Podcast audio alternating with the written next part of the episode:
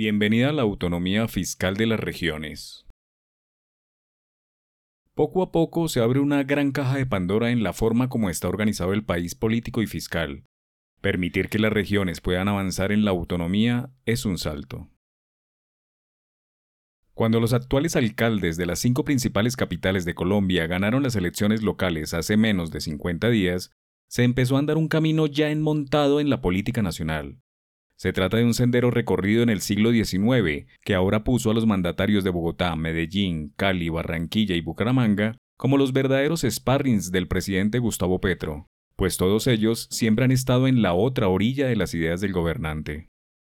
Y las malas relaciones no se han hecho esperar. La pérdida de los Juegos Panamericanos, las trabas al presupuesto nacional para financiar el metro de la capital, la ampliación del metro de Medellín y otras obras de infraestructura dorsales para el desarrollo regional han sido la constante. Ahora la gobernación de Antioquia y siempre la gobernación del Atlántico están impulsando la llamada autonomía fiscal, que no es otra cosa que matar el centralismo de todos los gobiernos nacionales, pues les ha encantado que los pueblos y ciudades tributen, les devuelvan menos y que no sean autónomos en sus ingresos.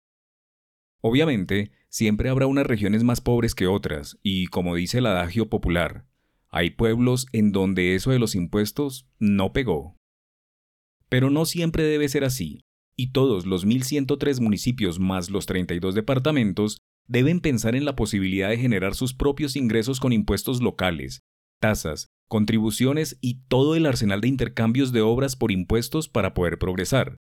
No puede ser que el poder tributario solo esté en cabeza del Congreso de la República y que senadores y representantes sean de quienes depende la presencia del sector productivo en las regiones. Dice Planeación Nacional que, abro comillas, la autonomía de las entidades territoriales hacen referencia al margen de decisión otorgado para ejercer las funciones asignadas en virtud de la descentralización, debido a que tienen un alto grado de independencia en la administración y manejo de sus intereses dentro de los límites de la Constitución. Cierro comillas. Situación que queda sobre el papel, que no se aplica y que obliga a gobernadores y alcaldes a estar de romería en el DNP y en el Ministerio de Hacienda para que les den nuevos recursos. Es un Estado que constitucionalmente propende por la descentralización, pero que en ejecución hace depender a las regiones hasta de las decisiones más mínimas. Por ejemplo, la idea de la Administración Petro de revivir caminos vecinales con el nombre de Agencia para las Vías Terciarias no es más que un raponazo a unas decisiones hiperlocales, pues nada más local que una carretera terciaria.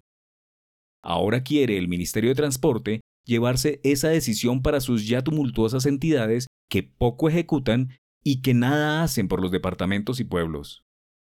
Dice el artículo 287 de la Constitución que, abro comillas, las entidades territoriales gozan de autonomía para la gestión de sus intereses y dentro de los límites de la Constitución y la ley, cierro comillas, enunciación ambigua y mal manejada desde Bogotá.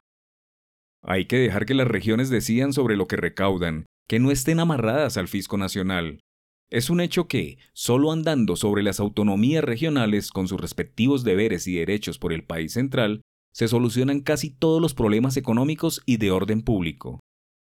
Basta ya de tratar a las regiones como corruptas o minusválidas.